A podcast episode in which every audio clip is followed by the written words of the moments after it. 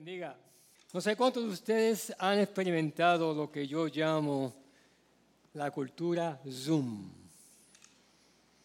Zoom de video. ¿Cuántos de aquí, enséñeme las manos, en los últimos dos años han estado en una reunión Zoom? Y si no es Zoom, es WhatsApp. Y si no es WhatsApp, es otra cosa.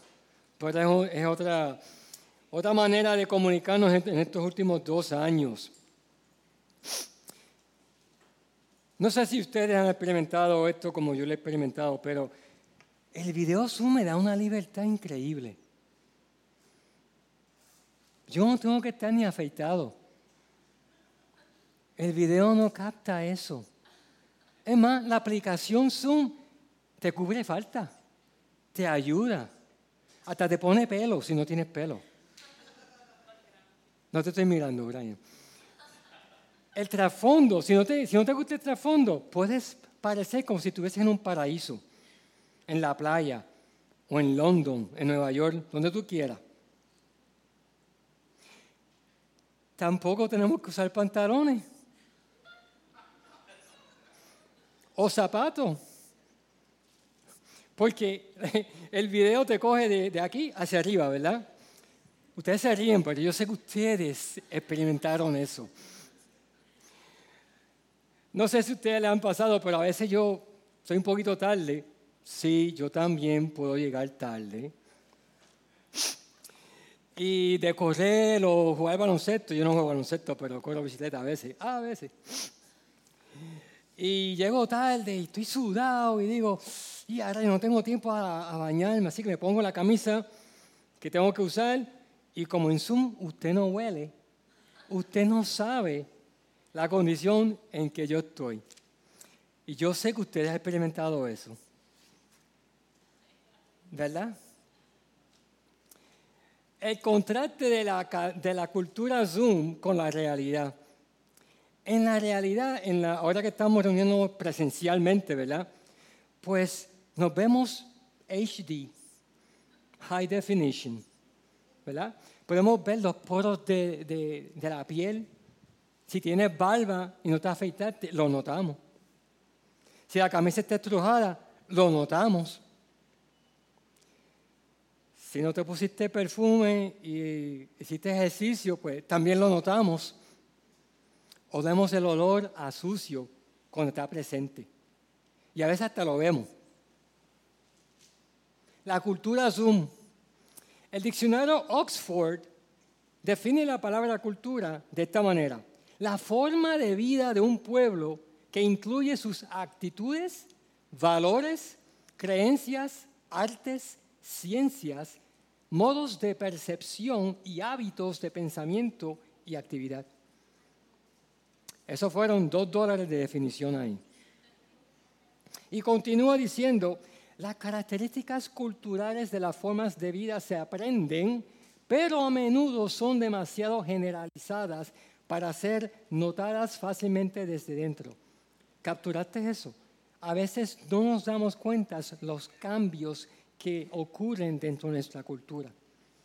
Entonces, la pregunta que hago es, ¿vivimos en una cultura Zoom o espiritual? ¿Notamos la diferencia? Como dijo el pastor Xavier, eh, Xavier, hoy comenzamos una nueva serie titulada Una comunidad visible. Y la pregunta que hacemos es, ¿cómo luce la vida espiritual en la iglesia? Específicamente, el tema de hoy en este sermón es la cultura espiritual. Así, no se apuren que no me he olvidado de orar. Vamos a orar, así mismo como están sentados. Vamos a pedirle al Señor que nos exponga la palabra. Padre Celestial, te damos gracias por este día, un día especial en que celebramos el Día de la Madre. Señor, te pido, Señor, que abras tu palabra a nuestros corazones tu palabra que salva, tu palabra que transforma. Señor, que estemos receptivos a tu palabra, Señor. Ayúdame a predicar tu palabra fielmente a lo que tú quieres comunicar. Pido esto en el nombre de Jesús. Amén Van a haber dos textos, es un, sermón temático, pero va a haber dos textos eh, en los cuales nos, vamos a basar. El primero es Primera de Pedro, capítulo 2. Luego vamos a pasar a Efesios capítulo 4. Pero voy a leer, permítanme leer Primera de Pedro, capítulo 2, de los versículos 1 al 5. Y yo voy a poner mi reloj aquí, como hace Pastor Tesabiel, por si acaso. Wow, tengo 45 minutos. Primera de Pedro 2, del 1 al 5. Y leo, por tanto, desechando toda malicia y todo engaño e hipocresías y envidias y toda difamación, deseen como niños recién nacidos la leche pura de la palabra, para que por ella crezcan para salvación, si es que han probado la bondad del Señor. Y viniendo a Él como una piedra viva, desechada por los hombres, pero escogida y preciosa delante de Dios, también ustedes como piedras vivas sean edificados como casa espiritual para un sacerdocio santo, para ofrecer sacrificios espirituales aceptables a Dios por medio de Jesucristo. El contexto de este pasaje, que es clave en este, este tema, se encuentra un poquito arriba, en el versículo 23. Primeramente, fuimos salvados mediante la fe en Cristo a través de su palabra. Esto establece qué tipo de vida o tipo de cultura hemos de vivir. Como leemos en el versículo 23, hemos nacido de nuevo, no de una simiente corruptible, sino de una que es incorruptible. Es decir, mediante la palabra de Dios que vive y permanece. Hemos sido salvados mediante la palabra de Dios, su evangelio.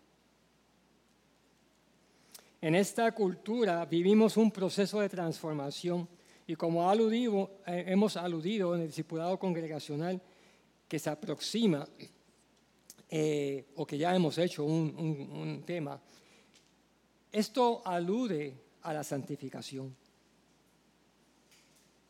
Leemos en el versículo que hemos leído, el versículo 1 al 3, que Pedro nos exhorta a desechar, o sea, a desvestirnos de toda malicia. La idea captada ahí es, en, este, en este capítulo de Pedro, es de desechar como si nos estuviésemos desvistiéndonos.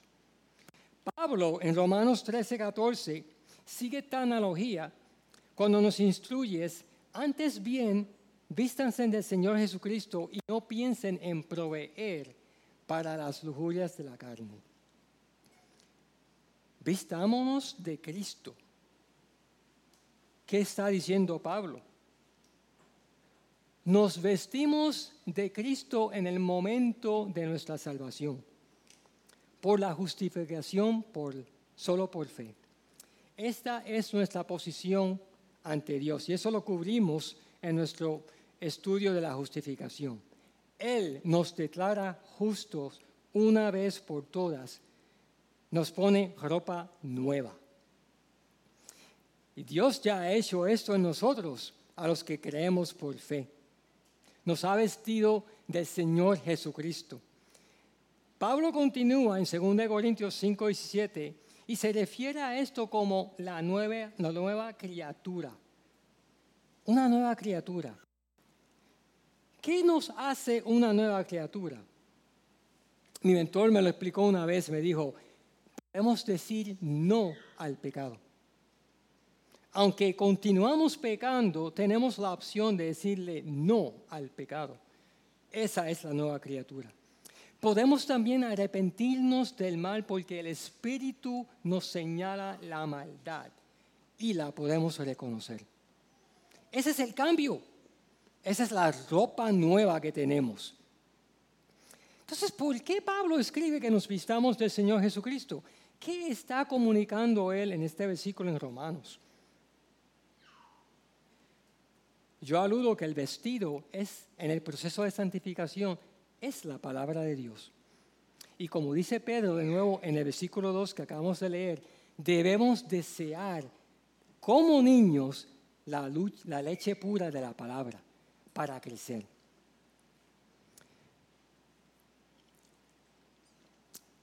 Los que tenemos bebés, o los que teníamos bebés, ya no tengo bebé, Amor y yo ya pasamos de eso hace tiempo. Pero los que tenemos hijos sabemos que cuando el bebé llora es porque desea leche. Aquí tenemos bastantes familias con bebés ahora mismo. Pilito acaba de salir con su bebé, Iván. Pues Pilito y Lendy saben lo que estoy hablando aquí. Cuando Evan está llorando, hay que darle leche.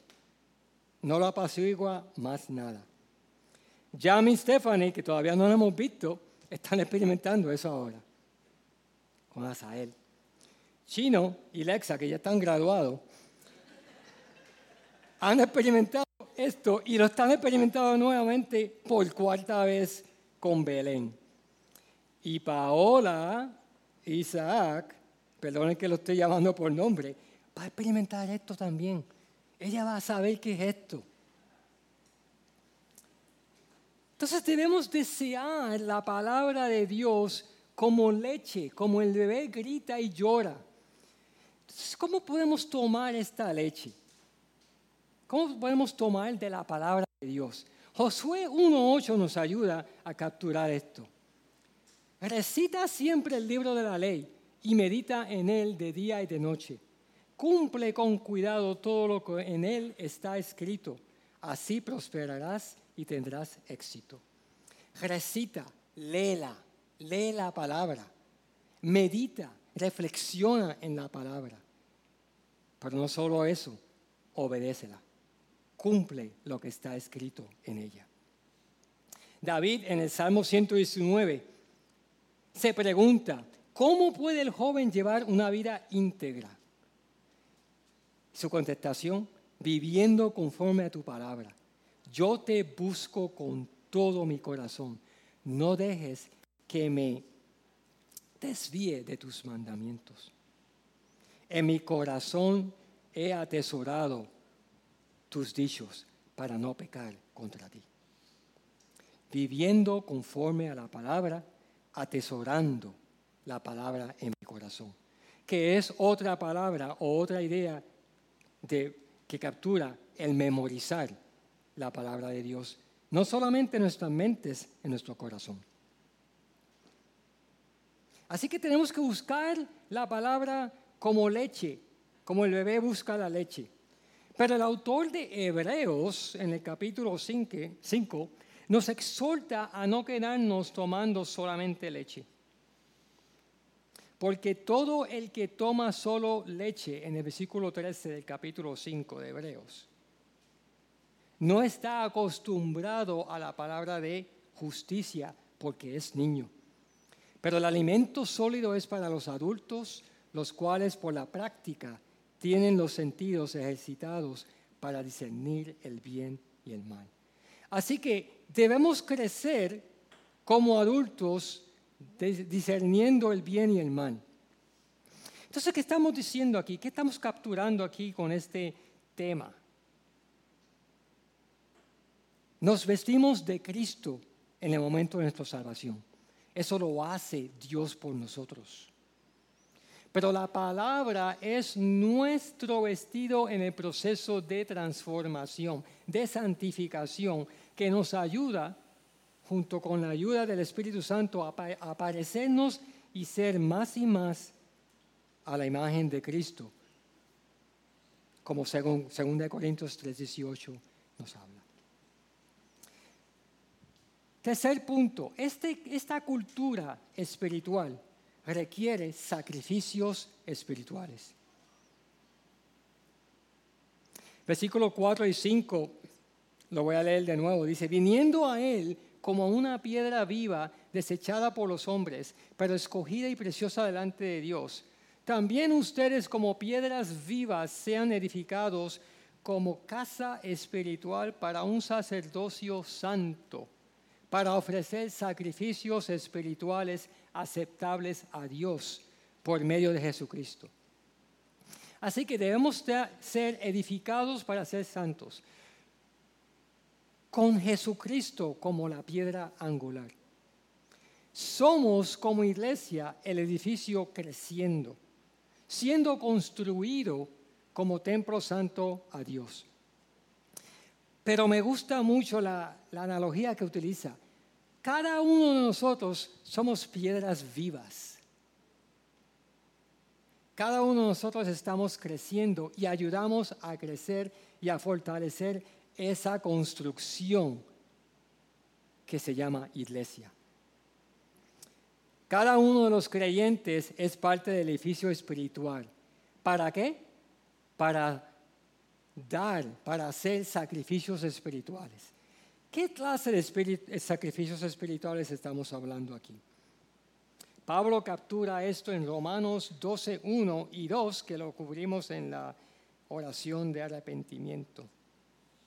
Pablo escribe que por lo tanto, hermanos, tomando en cuenta la misericordia de Dios, les ruego que cada uno de ustedes en oración, en adoración espiritual, ofrezca su cuerpo, su cuerpo como sacrificio vivo, santo y agradable a Dios.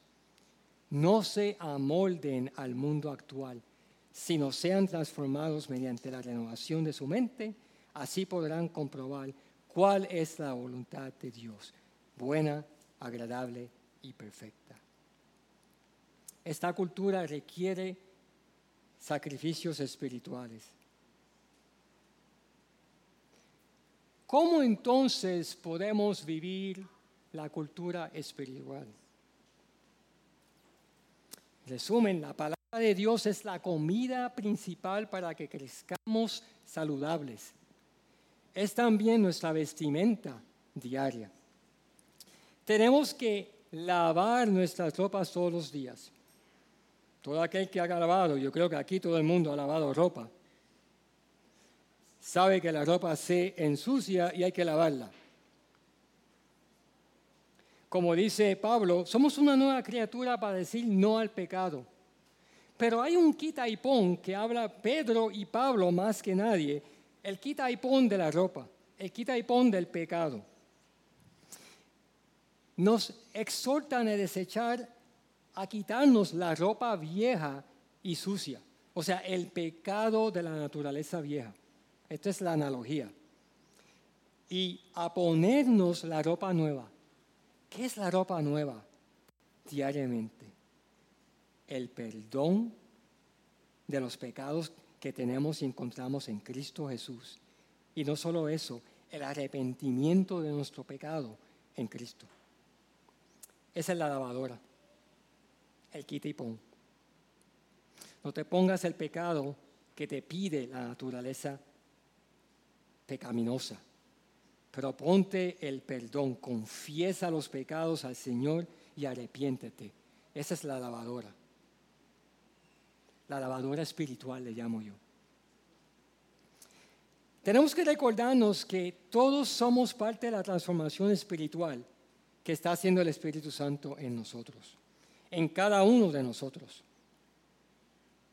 Es el Espíritu Santo el que transforma, como dice Romanos 12.2.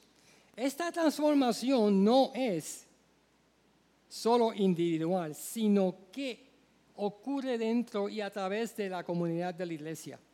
Nos necesitamos a cada uno de nosotros para transformarnos. Esta transformación debe de producir fruto.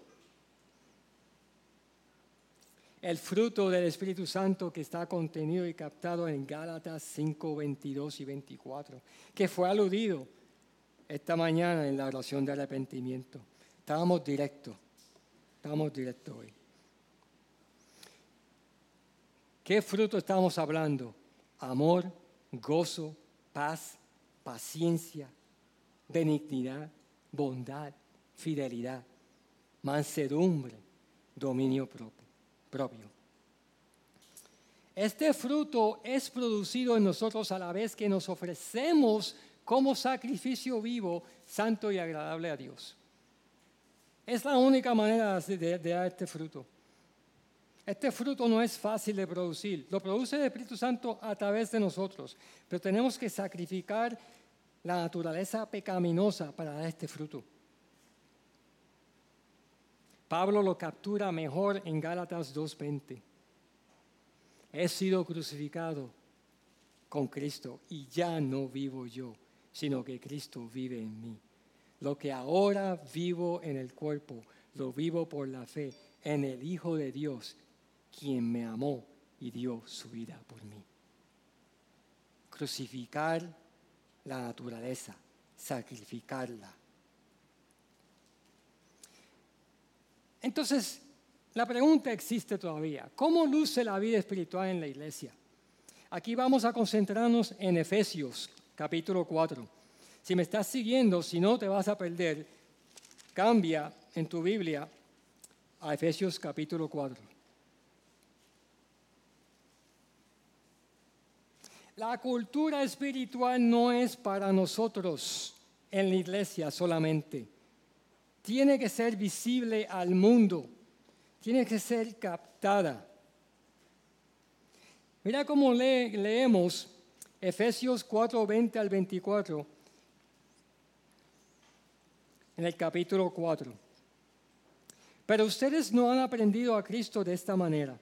Si en verdad lo oyeron y han sido enseñados en Él, conforme a la verdad que hay en Jesús, que en cuanto a la anterior manera de vivir, ustedes se despojen del viejo hombre, que se corrompe según los deseos engañosos, y que sean renovados en el espíritu de su mente, y se vistan del nuevo hombre, el cual en la semejanza de Dios ha sido creado en la justicia y santidad de la verdad. Dos pasajes paralelos casi iguales. Pedro escribe uno, Pablo escribe el otro. Se copiaron, ¿verdad? No, es el mismo autor. El autor de la Biblia es el Espíritu Santo. Y por eso dicen lo mismo con consistencia. En Efesios 4, 2 y 3 leemos cómo Pablo nos exhorta a ser visibles al mundo que vivan con toda humildad y mansedumbre, leemos, con paciencia, soportándose unos a otros en amor, esforzándose por preservar la unidad del Espíritu en el vínculo de la paz. A continuación vamos a ver la lista, una lista que Pablo cubre en este capítulo 4 en cómo nosotros debemos vivir esta cultura espiritual que sea visible al mundo. Primero nos recuerda que tenemos que hacerlo con toda humildad y mansedumbre. El mejor ejemplo que tenemos es Jesucristo. En Filipenses 2, 5 al 8, leemos que haya pues en ustedes esta actitud que hubo también en Cristo Jesús, el cual, aunque existía en forma de Dios, no consideró el ser igual a Dios como algo a qué aferrarse, sino que se despojó a sí mismo, tomando forma de siervo, haciéndose semejante a los hombres. Y hallándose en forma, a los hombres, en forma de hombre, se humilló él mismo, haciéndose obediente hasta la muerte y muerte de cruz. Iglesia, Cristo murió en la cruz por nuestros pecados, para reconciliarnos a Dios, pagando el precio del pecado por nosotros los que creemos en Él por fe. También Pablo alude a que tenemos que tener paciencia. Ahora, yo me acuerdo cuando llegué aquí en Puerto Rico, muchos de ustedes me conocían como Félix, el que tiene poca paciencia. Yo me acuerdo, después de María, eh, guiábamos para el Saint Relief, que fuimos a Comerío. Y yo me acuerdo que yo tenía a Chino al lado mío en el carro y a Mario y a Nani en la parte de atrás. Y yo estaba guiando bastante ajoradito, ¿eh? a tiempo, hay que llegar a tiempo. Y Chino me decía, Feli, tranquilo, estás desesperado. Y yo, ok, lo voy a coger más suave. Eso fue por la mañana. Por la tarde yo estaba bien tranquilo. Me decía, mira, ajórate, dale un corte pastelillo por ahí, porque ahora yo, pero ¿cuál es, chino? ¿Cuál es? El chiste era ese, feliz, tranquilo, moldea. Bueno, mi hija Carla, que estaba aquí con nosotros, me dio esta camisa de regalo, que dice, tranquilo, moldeando. Y una camiseta que me recuerda la transformación que Dios está haciendo en mí. He estado aquí cinco años y medio. Orlando se ríe porque lo, lo ha experimentado. Los comentarios que yo hago. Ay, pero esto está muy lento. Tranquilo, moldea. ¿Qué significa esto? Somos trabajos eh, en proceso. Somos personas que estamos yendo por la transformación del Espíritu Santo. Y tenemos que tener paciencia los unos a los otros, porque yo lo que yo tengo te falta a ti y lo que tú tienes me falta a mí. Y tenemos que tener paciencia en esta transformación. También nos dice Pablo que tenemos que soportarnos unos a otros con amor, perdonándonos los unos a otros en arrepentimiento al pecado. ¿Por qué? Porque yo no estoy completo todavía y tengo esta naturaleza en mí que me, tienta a desobedecer. Pablo también recalca que tenemos que esforzándonos a mantener la unidad en paz. No hay mejor ejemplo que la iglesia primitiva en Hechos capítulo 2, cuando dice que día tras día continuaban unánimes en el templo y partiendo el pan en los hogares comían juntos con alegría y sencillez de corazón, alabando a Dios y hallando favor en todo el pueblo y con todo el pueblo. Y el Señor añadía cada día el número de ellos, los que iban siendo salvos. Iglesia, tenemos que demostrar al mundo que somos una iglesia en unidad. También Pablo habla y alude a hablar la verdad. En el versículo 25 leemos que por tanto dejando a un lado la falsedad, hablen verdad cada cual con su prójimo, porque somos miembros los unos de los otros. Enójense, pero no pequen. No se ponga el sol sobre su enojo, ni den oportunidad al diablo. Hablando la verdad. También tenemos que demostrar un cambio de hábito. Este cambio de hábito no pasa antes de ser salvos, pasa luego de ser salvos. Un cambio de hábito. Mira cómo lo dice en el versículo 28. El que roba no robe más, sino más bien que trabaje, haciendo con sus manos lo que es bueno, a fin de que tenga que compartir con el que tiene necesidad. No salga de la boca de ustedes ninguna palabra mala ni en inglés. Yo tengo amistades que dicen, yo puedo jurar en inglés, porque no es español. yo, no, Dios, entiende inglés también, oíste. Así que no salga de la boca de ustedes ninguna palabra mala, sino solo lo que sea buena para edificación, según la necesidad del momento, para que imparta gracia a los que escuchan. Por último, en este capítulo 4 de Efesios, Pablo nos exhorta a que nos perdonemos nuestras ofensas. Dice versículo 30, y no entristezcan al Espíritu Santo de Dios, por el cual fueron sellados para el día de la redención. Se ha quitado de ustedes toda amargura, enojo, ira, gritos, insultos, así como toda malicia sean más bien amables unos con otros, misericordiosos, perdonándose unos a otros, así como también Dios los perdonó en Cristo. Resumen, resumiendo esta etapa, este, esta sección, ¿cómo luce la vida espiritual en la iglesia? Pablo lo dice bien claro, demostrando toda humildad y mansedumbre, teniendo paciencia, soportándonos unos a otros en amor, esforzándonos a mantener el vínculo de la unidad de la paz, en paz. Hablando la verdad, demostrando un cambio de hábito, fruto de arrepentimiento y perdonándonos nuestras ofensas.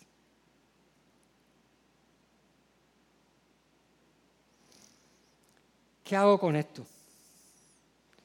Esta lista, en inglés se dice do's and don'ts. ¿Qué hago con esto? Bueno, esto me retó a mí. No sé si te está retando, pero espero que te rete también a ti. Yo me pregunté y te pregunto, ¿cuándo fue la última vez que lloraste y gritaste para que te dieran de beber o de comer la palabra de Dios? Nosotros nos olvidamos que éramos bebés antes, pero Dios nos ha dado bebés entre nosotros. Y podemos recordarnos cuánto el bebé, desea, cuánto desea el bebé esa leche. Yo me pregunto en esta analogía, como bebés recién nacidos, anhelamos la comida espiritual. Y para hacer eso, debemos de darnos cuenta que debemos crecer espiritualmente. Yo no puedo crecer con la leche, con la palabra que escuché o que leí el año pasado. Yo no sé si usted tiene esa memoria, pero yo no tengo esa memoria. Yo tengo que ser recordado, consistente, consistente en la palabra. Segundo reto. Cuando el Señor te pide sacrificar el pecado en ti, ¿Te quieres bajar del altar?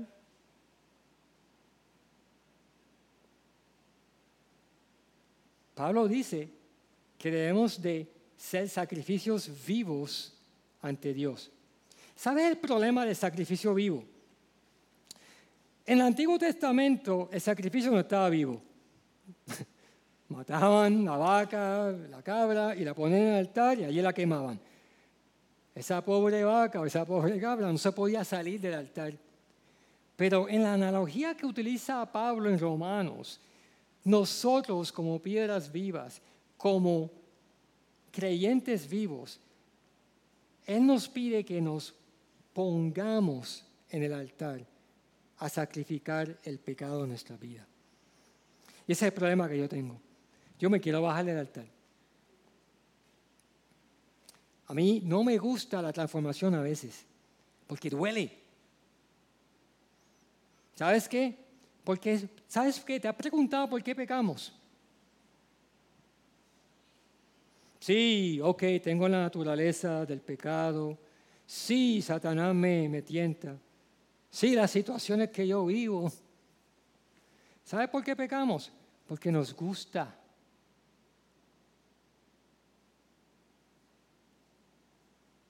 Nos gusta el pecado.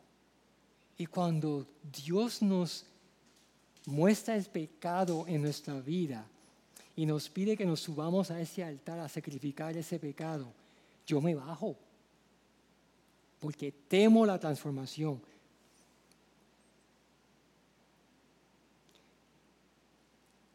Pero no tengo que hacer eso. No tenemos que hacer eso. Nos podemos quedar en ese altar. Y siguiendo la analogía de la camisa, es como si yo tuviese esa camisa favorita que me pongo todos los días. Ustedes saben cuál es la camisa esa, ¿verdad? Ustedes no saben, pues yo tengo camisa favorita. Pero hay aquí algunos que tienen camisas favoritas. Y yo los veo todos los días con esa camisa. Yo espero que usted esté lavando esa camisa. Pero con la analogía del pecado, tenemos camisas favoritas en el contexto de pecado. Tengo ese pecado favorito que me, gusta utilizarlo. No me gusta desecharlo, porque me gusta. Es como si tuviese esa camisa que aunque esté sucia, me la pongo.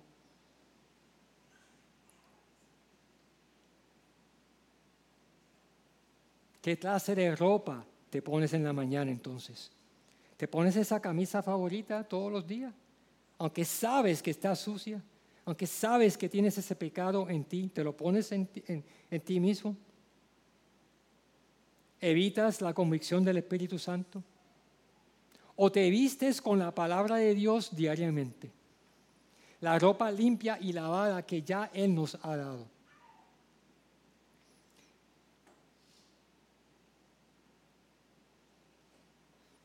Aquí entramos en la comunidad de la iglesia.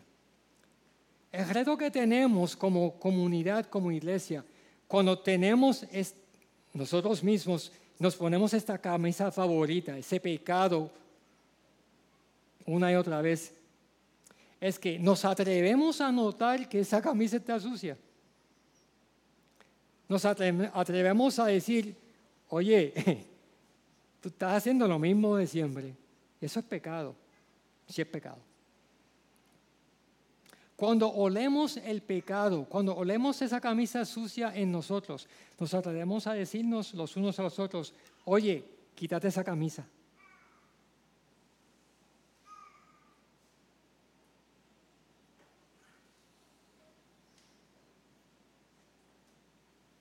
Cuando nos llega la convicción del pecado en nuestras vidas, tenemos que quitarnos esa ropa sucia antes de ponernos la limpia nueva. Antes de ponernos la camisa nueva. Y eso es un error que yo hago. A veces yo quiero cubrir la falta. Le pido perdón al Señor sin haberme arrepentido. Todavía tengo la camisa sucia. Y lo que hago es tratar de ponerme una camisa nueva encima de la sucia. ¿Cuántos de nosotros hemos hecho eso y sabe que no funciona? Funciona por Zoom, pero no, no funciona en vida real. Para esto tenemos que estar dispuestos a rendir cuentas los unos a los otros en comunidad de iglesia. Yo tengo, necesito en la comunidad de ancianos que Pastor Xavier, Pastor Israel me digan, Feli, ahí está algo que apesta en ti ahora mismo. No me lo dicen así, eh, pero dijiste esto, dijiste esto. A veces yo confieso, mira, me pasó esto, oren por mí. Pero fuera de esa comunidad, en nuestra comunidad de iglesia, hacemos eso. Tenemos rendimiento de cuentas. Debemos de tener rendimiento de cuentas.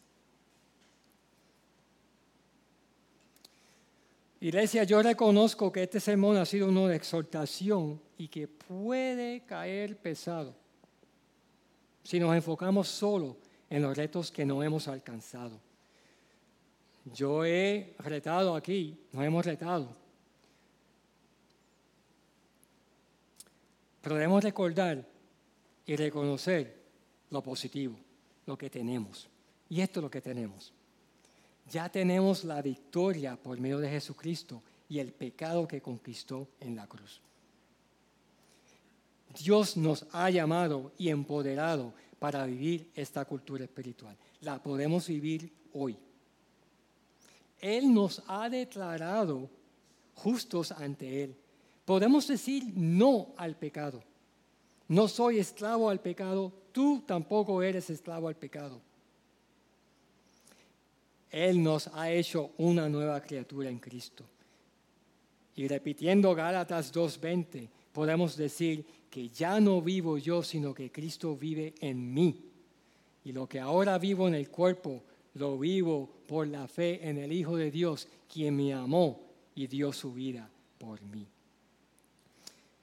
Dios nos ha encomendado el Evangelio a nosotros como iglesia, a ser discípulos de todas las naciones Vivamos esta cultura a aquellos que están alrededor de nosotros. Seamos una comunidad visible en nuestro trabajo, en nuestra escuela, universidad, el vecindario, en nuestra comunidad. Iglesia, terminando, vivamos esta vida espiritual como nos recuerda Primera de Pedro 2.12. Mantengan entre los incrédulos una conducta tan ejemplar que aunque los acusen de hacer el mal, ellos observen las buenas obras de ustedes y glorifiquen a Dios en el día de la salvación. Ayúdame a orar al mismo tiempo que pido que el grupo de oración venga al frente. Inclina tu rostro, iglesia. Padre Celestial, ayúdanos, Señor, a vivir esta cultura espiritual que tú nos has dado, que tú nos llamas a tener. Ayúdanos, Señor, a reconocer cuando nos estamos, nos estamos comportando como criaturas viejas en vez de criaturas nuevas que nos has hecho. Ayúdanos, Señor, a reconocer el pecado en nosotros como individuo y también reconocer los pecados en comunidad. Ayúdanos, Señor, que cuando tú nos das convicción, que nosotros vengamos ante ti como sacrificios vivos, santos y agradables a ti, Señor, y nos despojemos de ese pecado que nos acecha.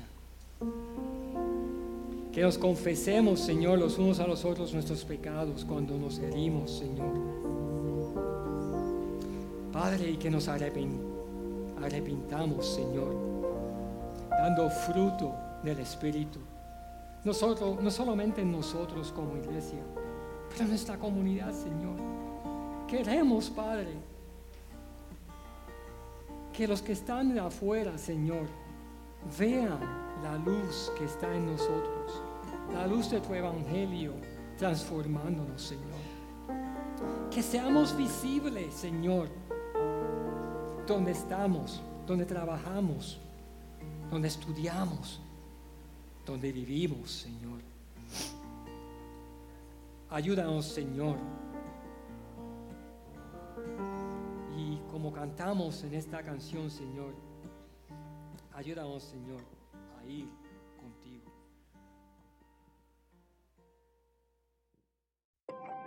Gracias por sintonizarnos. Puedes encontrarnos en las diferentes plataformas de redes sociales, como también visitarnos a www.iglesiagraciaredentora.com.